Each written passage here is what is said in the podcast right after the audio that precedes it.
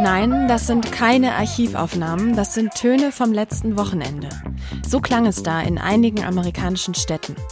Die Amerikaner, die haben demonstriert. Gegen den Lockdown, gegen die strengen Corona-Maßnahmen. Was für uns gerade fast undenkbar scheint, in großen Gruppen rausgehen, sich versammeln, ist dort Zeichen des Protests. Verkennen die Amerikaner den Ernst der Lage? Und wer ist am Wochenende überhaupt auf die Straße gegangen? Darüber sprechen wir heute im FAZ-Podcast für Deutschland. Heute ist Dienstag, der 21. April 2020. Ich bin Tami Holderried. Hallo.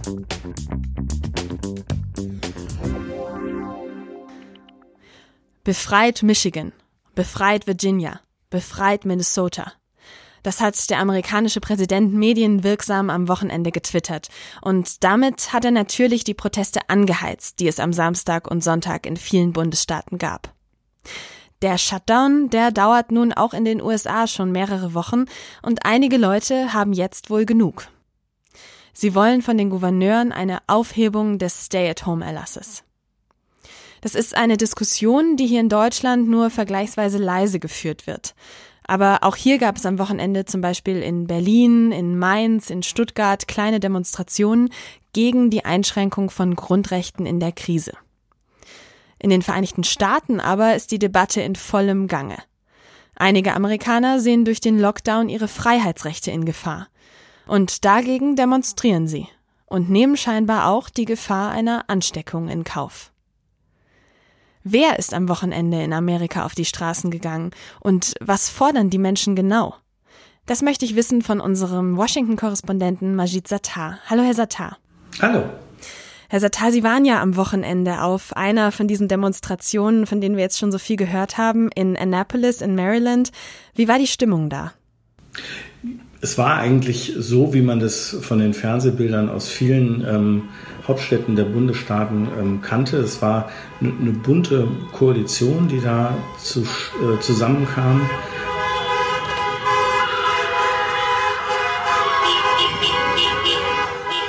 Also es waren sozusagen zum, zum einen ähm, echte Trumpisten, ähm, die, ähm, die man auch von den, den Rallyes, von den Kundgebungen ähm, Trumps kennt. Also ähm, langbärtige äh, Männer, die auf Motorrädern erschienen, in, entweder in Lederkluft oder in Military Kluft mit Confederate Flags, ähm, mit Aufschriften Pro-Gun und ich weiß nicht was. Es waren aber auch sozusagen normale Leute, Familien da, die tatsächlich sozusagen ihre Sorgen zum, zum Ausdruck äh, brachten darüber, dass sie jetzt seit Wochen kein Einkommen haben. Und zum Teil aber auch Leute, hatte ich den Eindruck, für die das so eine Art Spaßevent war. Denen ging es gar nicht so sehr um die politische Botschaft, ähm, die mit der Demonstration verbunden war, sondern es war mal nach Wochen endlich wieder was los. Und dann kamen da Leute, die das so ein bisschen gesehen haben wie so, ein, wie so eine Art Karnevalsumzug. Das heißt also, aus ganz vielen verschiedenen Gründen äh, haben sich da die Leute versammelt, wenn ich das richtig verstehe. Ja, es ist schon also primär sozusagen Protest und ähm, da ist es auch eine Mischung aus ähm, Protest, der wirklich sozusagen von der Basis kommt, sich gegen die Gouverneure richtet und deren Lockdown-Anordnung und ein, ein von oben nachträglich orchestrierter, eine nachträglich orchestrierte Bewegung, ähm, weil auch erkennbar sozusagen Unterstützergruppen des Präsidenten und aus dem allgemeinen rechtspopulistischen Umfeld über Social Media zu den Protestkundgebungen gegen die Gouverneure aufgerufen haben. Wie war denn Ihr Gefühl, da jetzt als Reporter vor Ort zu sein? Man begibt sich ja dann trotzdem auch selbst in, in diese Situation in einer großen Menschenmenge zu sein, die man ja eigentlich im Moment instinktiv eher vermeiden möchte, oder? Ja, es sind momentan ohnehin erschwerte Recherchebedingungen. Also ich gehe auch wirklich nur mit Mundschutz raus mhm. Und musste auch eine Gesprächspartnerin äh, bitten, den Abstand zu wahren. Sie ist sozusagen natürlicherweise einfach einen Schritt zu nah rangekommen und mhm. ähm, das muss man schon machen. Es sind ganz in praktischer Hinsicht ähm, keine angenehmen Recherchebedingungen. Man versteht Leute schlecht hinter der Maske. Mhm. Man sieht äh, keine, keine Lippenbewegungen. Aber ähm, äh, das betrifft alle und das betrifft uns nicht nur hier in Amerika. Mhm. Haben Sie aber das Gefühl, dass auch die Menschen, die auf diese Demonstrationen sich eben auch aufhalten, dann vielleicht auch da nicht so sensibel reagieren? Es, es gab solche und solche, muss ich sagen. Es gab Leute, die ähm, ohne Mundschutz rumgelaufen sind und dann auch, wenn man mit ihnen geredet hat, ähm, gesagt haben, das sei doch für sie überhaupt kein Problem. Es gab aber auch Leute, die ähm, durchaus vorsichtig waren und das Problem nicht kleingeredet haben, aber mhm. eben punktuelle Kritik vorgetragen haben. Ich finde es dann immer bemerkenswert, wenn, wenn Leute, die sozusagen sehr vernünftig argumentieren und nur punktuelle Kritik ähm, an einzelnen, was ja auch legitim ist, ähm, an einzelnen Maßnahmen vorbringen, dass sie dann aber trotzdem bereit sind, mit äh, Rechtsradikalen zu demonstrieren. Das, das finde ich das eigentlich Überraschende. Jetzt sorgen diese Bilder in Deutschland, in Europa ja für viel Kopfschütteln. Wenn wir die Nachrichten aus New York hören, wo tausende Menschen sterben und in Maryland, gar nicht weit weg von New York City, demonstrieren die Menschen gegen das Kontaktverbot, gehen ohne Mundschutz in großen Gruppen raus, wie Sie gerade erzählt haben. Wie passt das denn zusammen? Ähm, und es ist keineswegs so, als äh, sei diese Versammlung Ausdruck ähm, der Mehrheitsbevölkerung. Wenn man sich hier in, in, in Washington und in, im südlichen Maryland bewegt, sieht man, dass die allermeisten Leute die ähm, Social Distancing Aufforderungen befolgen, sehr höflich sind. Wenn man sich ähm, auf dem Bürgersteig entgegenkommt, wechselt man die Straßenseite und so. Das sind, also das sind hier in aller Regel ähm, sehr, sehr vorsichtige und auch durch die Pandemie verängstigte Bürger, würde ich sogar sagen. Das zum einen. Ähm, und zum anderen muss man sagen, es gibt einen Präsidenten, der momentan sagt, ähm, naja, gestorben wird ohnehin. Und wenn wir sozusagen ähm, die Wirtschaftskrise so weit treiben lassen, dass die Leute sich ähm, aus purer Verzweiflung reihenweise selbst umbringen, dann haben wir auch viele Tote. We cannot let the cure be worse than the problem itself. We're not going to let the cure be worse than the problem. Ja, und das, wenn das sozusagen der Präsident selbst sagt, dann haben, haben diese Leute auch eine Person, auf die sie sich berufen können. Vielleicht sprechen wir gerade auch tatsächlich über den Punkt noch mehr. Für was oder gegen was demonstrieren denn die Menschen? Also wenn man sozusagen die zwei Großgruppen betrachtet, die einen, die sozusagen der, der Anstachelung, der Aufwiegelung des Präsidenten folgen und gegen den in, in, in vielen Fällen äh, den demokratischen Gouverneur vorgehen, dann ist das Motiv ganz klar parteipolitischer Art.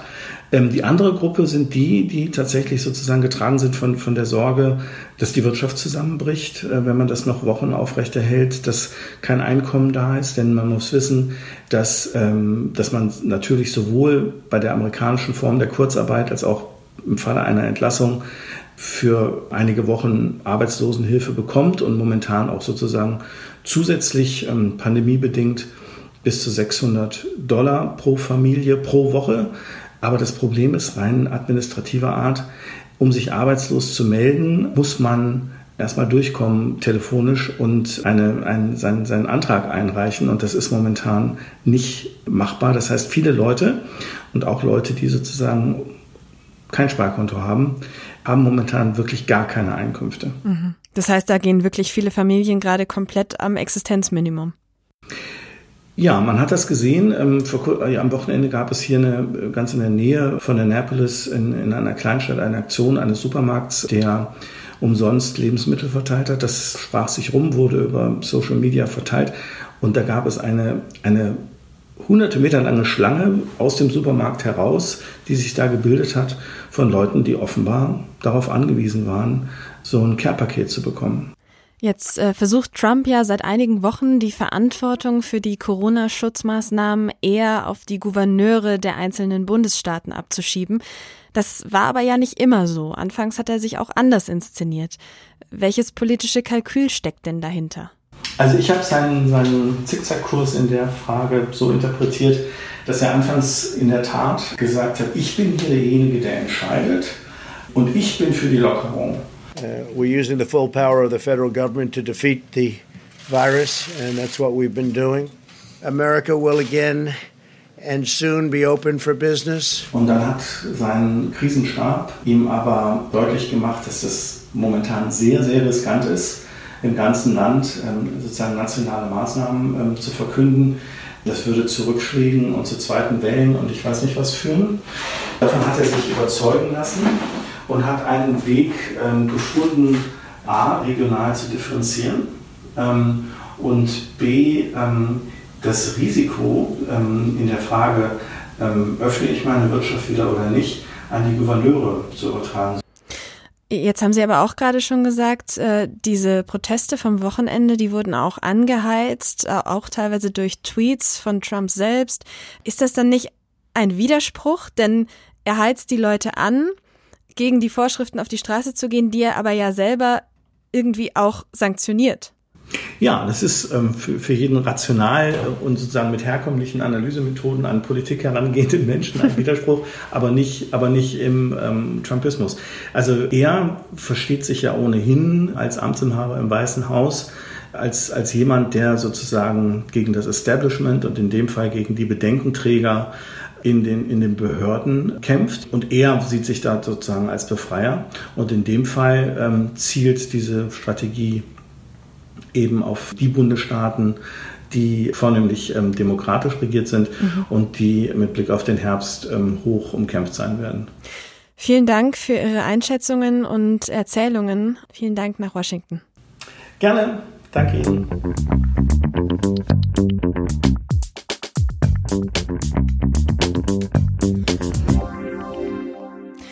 Unser Korrespondent hat ja gerade schon gesagt, er glaubt nicht, dass die Proteste gegen den Lockdown die Meinung der Mehrheit widerspiegeln.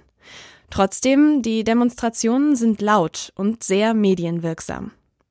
Um herauszufinden, was die Mehrheit der Amerikaner will und wie sie zu den Schutzmaßnahmen stehen, spreche ich jetzt mit Hannah Hurtig. Sie forscht am unabhängigen Pew Research Center in Washington und ist Expertin für politische Meinungsforschung. Hi Hannah. Hi. Hannah, was haben Sie herausgefunden? Wie stehen die Amerikaner zu den Lockdown-Maßnahmen? In unserer letzten Umfrage, die wir in der zweiten Aprilwoche mit 4000 Erwachsenen durchgeführt haben, haben wir besonders darauf geachtet, wie Amerikaner über die Lockdown-Maßnahmen der letzten Wochen denken. Wir haben herausgefunden, dass die Öffentlichkeit mit der Situation sehr vorsichtig umgeht. 66 Prozent sagten, dass ihre größte Sorge sei, dass die Maßnahmen zu schnell gelockert werden könnten. Nur ein Drittel hat gesagt, dass sie besorgter sind, dass die Maßnahmen nicht schnell schnell genug gelockert werden.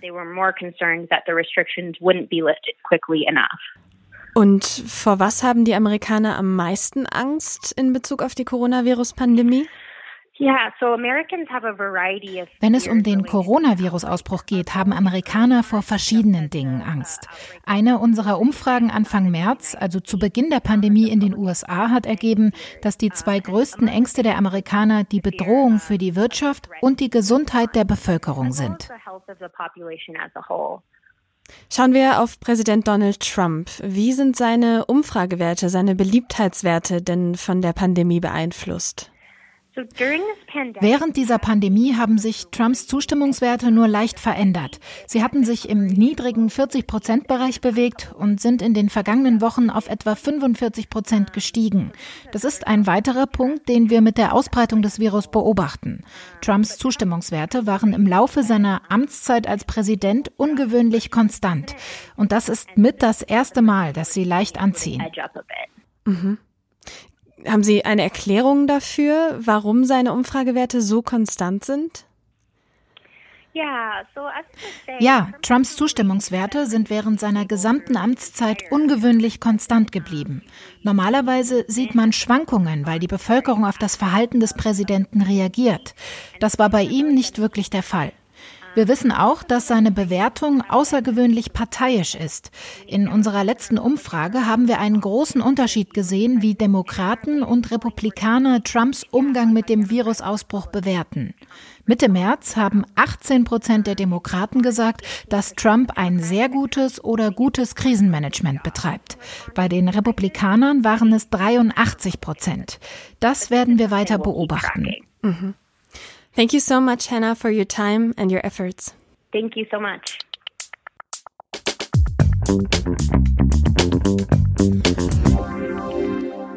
Donald Trumps Umfragewerte bleiben also quasi konstant. Trotz der vielleicht größten Krise der letzten Jahrzehnte, trotz Unsicherheit und Angst. Unser Amerika-Experte Andreas Ross aus der Politikredaktion, der hat dazu einige spannende Thesen, warum das so sein könnte. Und darüber sprechen wir jetzt. Hallo Andreas. Hallo Tami. Andreas, fast überall in Europa steigt jetzt gerade in der Krise die Beliebtheit der Regierung. Die Pandemie, die scheint irgendwie die Stunde der Exekutive zu sein. Nur in den USA, haben wir gerade schon gehört, ist das nicht so. Trumps Umfragewerte sind nahezu identisch mit denen vor der Krise. Wie kann das sein? Naja, diesen Unterschied zwischen Europa und Amerika, den gibt es eigentlich nur auf den ersten Blick. Ähm, wenn man genauer hinschaut in das Zahlenmaterial, was die amerikanischen ähm, Demoskopen haben, sieht man, dass in dem Land einfach die Gouverneure, also die Regierungschefs der, der 50 Bundesstaaten, die zu sein scheinen, die von wenigen Ausnahmen abgesehen profitieren von diesem zusätzlichen Vertrauen, das ihnen sozusagen als äh, Landesvater oder Mutter zugesprochen wird in der Krise. Also auch in Amerika schließen die Leute durchaus die Reihen hinter demjenigen, von dem sie sich dort äh, Entlastung versprechen oder mhm. verstehen, dass jetzt irgendwie Schritte ergriffen werden müssen.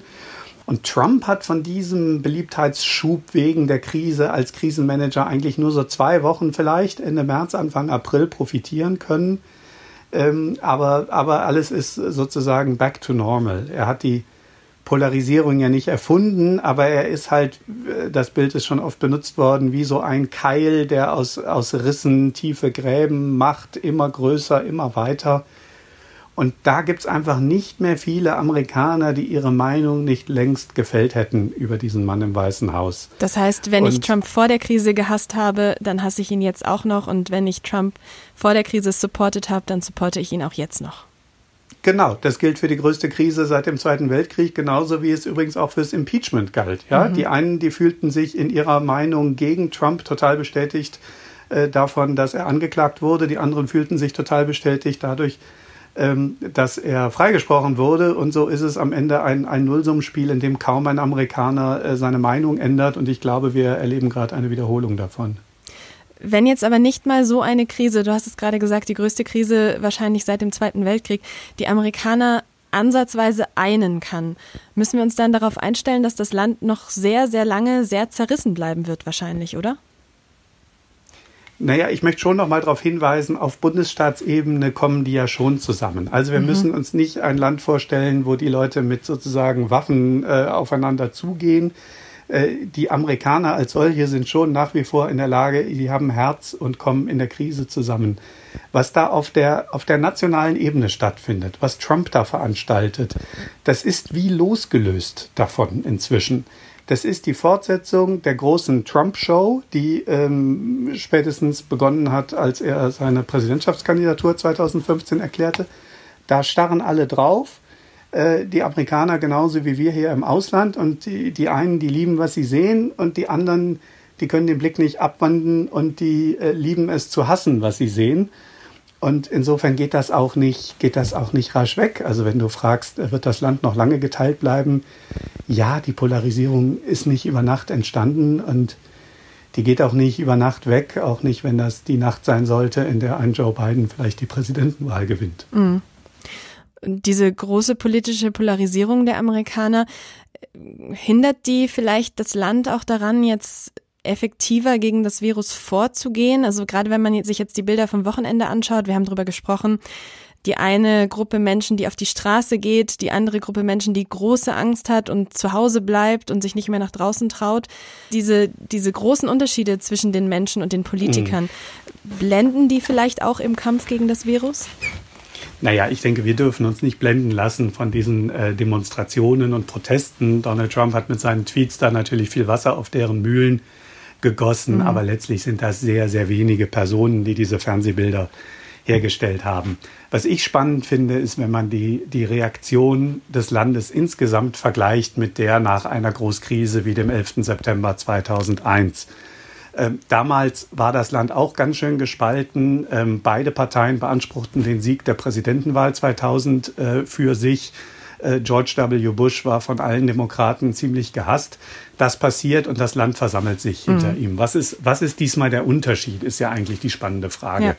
Und das eine ist sicherlich die Verhärtung der Polarisierung. Darüber haben wir gerade schon gesprochen. Ähm, ich fürchte, dass es einen anderen Umstand diesmal gibt. Wer sind die Todesopfer? Die Todesopfer kommen ganz überwiegend aus Großstädten, die also sowieso den Demokraten gehören und sind auch noch innerhalb dieser Großstädte ganz überproportional Afroamerikaner oder Angehörige anderer Minderheiten, die einen insgesamt leider statistisch gesehen viel schlechteren Gesundheitsstand haben als die allgemeine mhm. Bevölkerung. Und so scheint es da etwas weniger Identifikation mit diesen Opfern zu geben in den Weiten des Landes, äh, als das vielleicht äh, der Fall war mit den äh, weißen Bankern und den Feuerwehrleuten, die, die im World Trade Center äh, umgekommen sind. Vielen Dank, Andreas, für deine Einschätzung. Wie immer gern.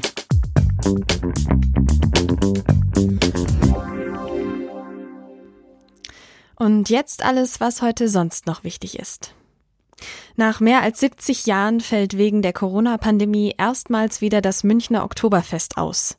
Das teilten der bayerische Ministerpräsident Markus Söder und Münchens Oberbürgermeister Dieter Reiter mit. Das Risiko sei schlicht und einfach zu groß, so Söder. Das Oktoberfest hätte eigentlich vom 19. September bis zum 4. Oktober stattfinden sollen. Zur Wiesen kommen jedes Jahr rund 6 Millionen Besucher. Immer mehr Bundesländer beschließen eine Maskenpflicht für Geschäfte und den öffentlichen Nahverkehr.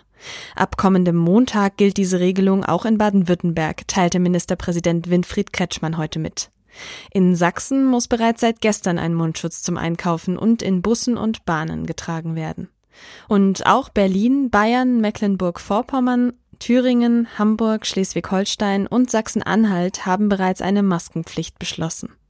In Hessen gibt es noch keinen genauen Termin. In Nordrhein-Westfalen, Niedersachsen und Brandenburg ist vorerst keine Maskenpflicht vorgesehen. Das war der FAZ-Podcast für Deutschland. Heute mit mir, Tami Holderried. Wir freuen uns immer über Feedback, Lob und Kritik. Schicken Sie dafür gerne eine Mail an podcast.faz.de. Weitere Informationen zu allen Themen rund um das Coronavirus und allen weiteren wichtigen Themen finden Sie wie immer unter faz.net. Ich wünsche Ihnen eine gute Zeit.